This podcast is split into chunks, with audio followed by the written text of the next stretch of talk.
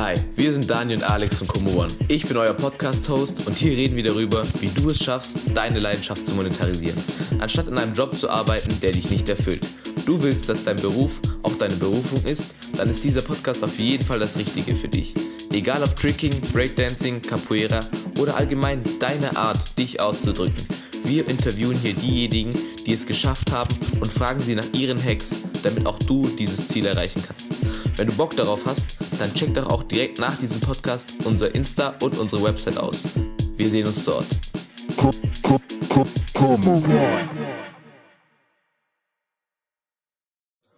Hey Leute, was geht? Herzlich willkommen auf dem Como One Kanal. Egal, ob ihr jetzt hier das Ganze auf YouTube schaut oder beim Podcast hört, ich begrüße euch recht herzlich und wir werden heute ein kleines Interview mit mir selber machen, damit ihr erfahrt, was Como One ist, was wir vorhaben, wer ich bin, falls ihr mich noch nicht kennt. Und genau, starten wir rein. Wer bist du und was machst du?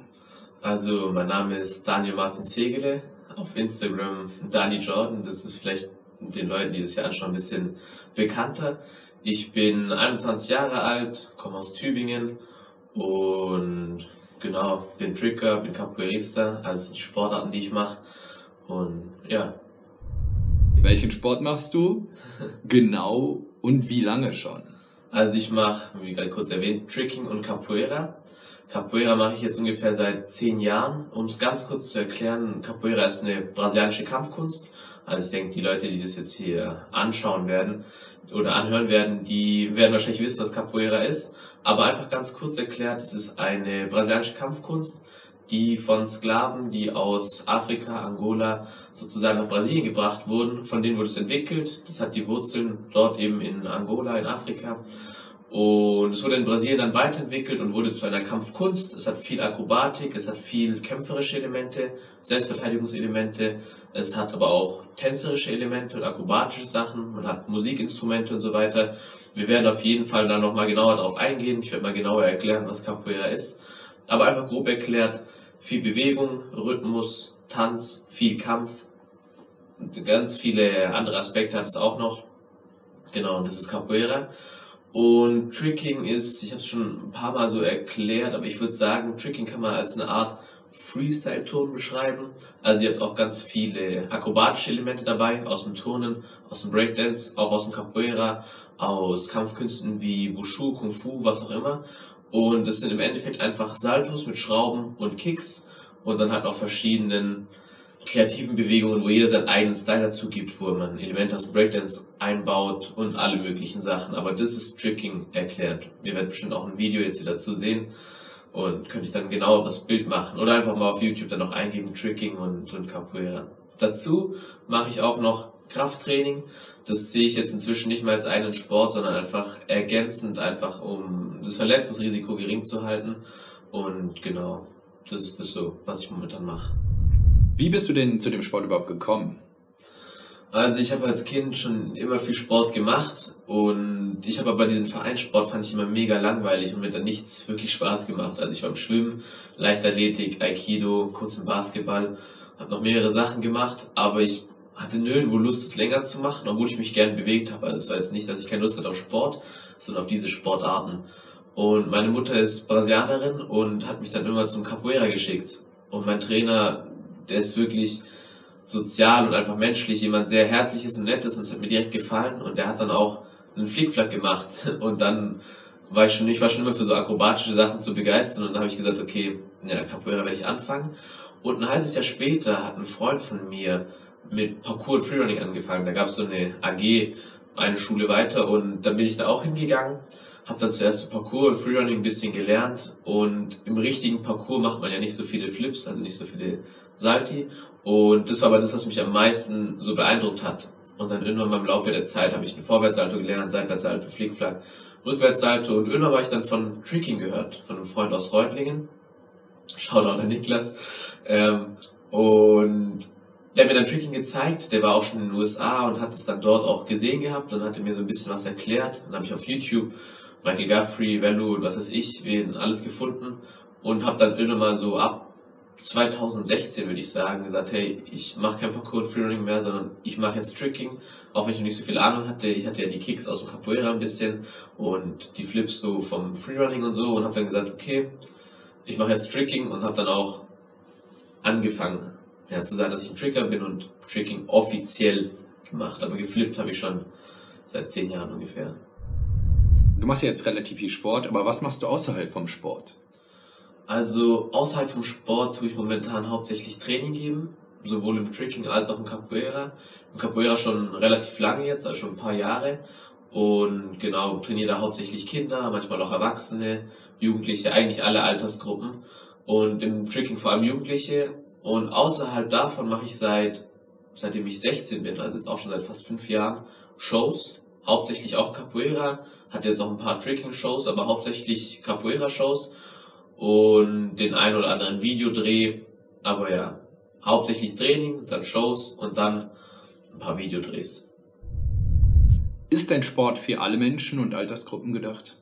Also gerade im Capoeira würde ich sagen, auf jeden Fall ja. Es gibt Menschen mit Behinderung, die Capoeira machen, alte Leute, junge Leute, alle möglichen Gruppen und jeder findet auch seinen Platz, gerade weil man auch diesen musikalischen Aspekt hat man hat viel mit Gesang und, und Rhythmus und dann auch verschiedene Capoeira-Formen. Manche sind schneller und ein bisschen athletischer, manche sind ein bisschen langsamer und ja, trotzdem auch schwierig, aber für, also leichter zu lernen, würde ich jetzt mal sagen. Und Tricking kann natürlich auch jeder lernen, aber gerade dadurch, dass es halt sehr viele Saltos oder Salti sind, macht es ein bisschen schwieriger. Man braucht auch sehr viel Beweglichkeit und sehr viel Athletik und außerhalb vom Tricking gibt es jetzt nicht so viel also man kann natürlich irgendwie ein Projekt um Business, äh, ein Projekt oder ein Business um Tricking herum aufbauen oder irgendwie Videograf, also als Videograf oder videotechnisch da was machen. Aber wenn man wirklich sagt, ich möchte tricken, dann, keine Ahnung, man kann natürlich mit 50, 60 noch was lernen, aber wenn man wirklich ambitionierte Ziele hat, dann ist es schwierig. Aber generell würde ich schon sagen, jeder kann auf jeden Fall was lernen und es ist im Prinzip schon auch für alle gedacht. Wer und was ist Como One? Also Como One ist der Grund, warum ich jetzt hier sitze und das gerade hier mache. Como One ist im Endeffekt eine, also soll eine Plattform werden für Künstler. Wir wollen eine Community aufbauen für Künstler. Wenn ich Künstler meine, sage ich, äh, wenn ich Künstler sage, meine ich vor allem Capoeira, Tricking, Breakdance und dieser Movement Künstlerbereich. Ich rede jetzt nicht von irgendwelchen Sängern und so oder von irgendwelchen Malern, sondern hauptsächlich von Movement-Künstlern, Artisten und dieser Bereich, also so Akrobatik, Tanz und ja, Movement-Bereich eben. Unser Ziel ist es, wie gesagt, da halt eine Community aufzubauen. Und wenn ich wir sage, dann meine ich mich und Alex, Alexander Kübel, ein guter Freund von mir, der vor allem sich um den ganzen technischen Bereich kümmert. Und wir sind bisher das Team. Warum habt ihr Como One überhaupt gegründet? Hm, der Grund ist, also als das Ganze mit Corona angefangen hat, da war ich, davor hatte ich gerade angefangen, ähm, nach und nach Shows zu bekommen. Also ich habe davor immer über andere Agenturen Shows vermittelt bekommen. Und da habe ich gesagt, ich möchte es selber machen, also mich selber darum kümmern, Shows zu bekommen, selber mit Eventagenturen in Kontakt zu treten und das auch an andere Leute weiter zu vermitteln, also selber ein bisschen diese Agenturarbeit zu machen. Und es ist gerade alles so langsam ins Rollen gekommen. Und dann kam halt Corona und alle Shows und alles wurde abgesagt. Und ich hatte mich dann gefragt, was kann man denn so machen? Und ich habe schon immer so diese ganzen Communities gesehen im Basketball, im Fußball, in diesen ganzen großen Sportarten, wo pro Stadt es, keine Ahnung, fünf Vereine gibt und jeder Jugendliche so das macht. Ein langfristiges Ziel von mir ist und hat sich dann auch nochmal ein bisschen so herauskristallisiert, ist es einfach eine Community in diesen Bereichen aufzubauen. Für mich persönlich vor allem Tricking und Capoeira, aber auch in den ganzen anderen Bereichen, wie gesagt, Breakdance oder verschiedene Tanzarten oder Zirkusakrobatik. Auf Instagram gibt es zwar Leute, die das auch machen, aber diese Community hält nicht wirklich zusammen und es gibt nicht so dieses Gruppengefühl und da habe ich vor allem eine Aufgabe gesehen und mich gefragt, hey, wie, wie kann man diese, wie kann man diese ganzen Leute zusammenbringen, die alle sehr ähnliche Sachen machen? Was hat man da für eine Möglichkeit? Und eventuell, also was sind dann auch eventuell Probleme von dieser Gruppe? Und dadurch ist das Ganze entstanden. Ich habe mich dann mit Alex hier oben hingesetzt und wir haben uns dann überlegt, ey, wie könnte man so eine Community zusammenbringen? Was haben die gemeinsam? Und genau, dann haben wir angefangen, da zu arbeiten und jetzt sitzen wir hier. Was ist dein größter Schmerz als Künstler? Also mein eigener größter Schmerz als Künstler, ich hatte es ja gerade schon mal kurz angeschnitten, ist einerseits, dass diese Community sehr schwach ist und sehr klein ist. Also zumindest aus meiner Sicht, wenn es schon eine große Plattform gibt und da gibt es, keine Ahnung, tausende Künstler, dann könnt ihr mich gerne auch anschreiben. Aber ich habe gesehen, dass diese Plattform nicht so groß ist und, und mein größter Schmerz als Künstler ist vor allem, dass da halt total viel Knowledge fehlt. Also keiner erzählt dir, wie du mit ähm, Eventagenturen in Kontakt trittst, wie du an eine Videoproduktionsfirma drankommst. Also im Endeffekt ist das alles so Learning by Doing. Und ich denke, wenn man da ein bisschen Hilfe hätte, könnte, hat dieser Markt auf jeden Fall großes Potenzial. Also diese ganzen Künstler sind so talentiert. Es gibt da richtig krasse Sportler und die alle mega geeignet werden für irgendwelche Kampagnen, Videoproduktionen, Shows und so weiter. Aber die kommen nirgendwo hin, weil deren Marketing halt nicht so gut ist. Und das war auch mein größtes Problem, weil ich auch nicht so gut im Marketing bin und das gerade alles ausbaue. Und mein größter Schmerz war einfach so, hey, ich trainiere die ganze Zeit und würde auch gern davon leben können. Aber das ist halt schwierig und das, das will ich und wollte ich und werde ich ändern. Was ist denn überhaupt das Ziel von Como One? Also unser Ziel ist eben, diese Community aufzubauen und langfristig dann Kooperationen mit Eventagenturen und Videoproduktionsfirmen einzugehen und eben diese Plattform zu haben, wo eben Künstler aus allen Bereichen, also diese Movement-Künstler, sich eben dafür bewerben können, einen Auftrag für ja, eine Eventagentur oder eine Videoproduktionsfirma zu machen und eben dadurch an Aufträge zu kommen. Das ist unser Ziel. Also einfach diese Vermittlung zu machen, aber im großen Stil und so plattformmäßig und dann auch vor allem ähm, unser Ziel von Social Media und von dem Podcast, den wir hier machen, ist einfach Knowledge weiterzugeben und Künstlern dabei zu helfen, ja, sozusagen diesen Weg zu gehen und das Ganze, was sie machen, professionell zu machen. Also nicht nur selber zu trainieren, sondern auch Möglichkeiten zu haben, das wirklich dann auch beruflich zu machen und dann auch damit eben Geld zu verdienen. Warum heißt die Firma Como One?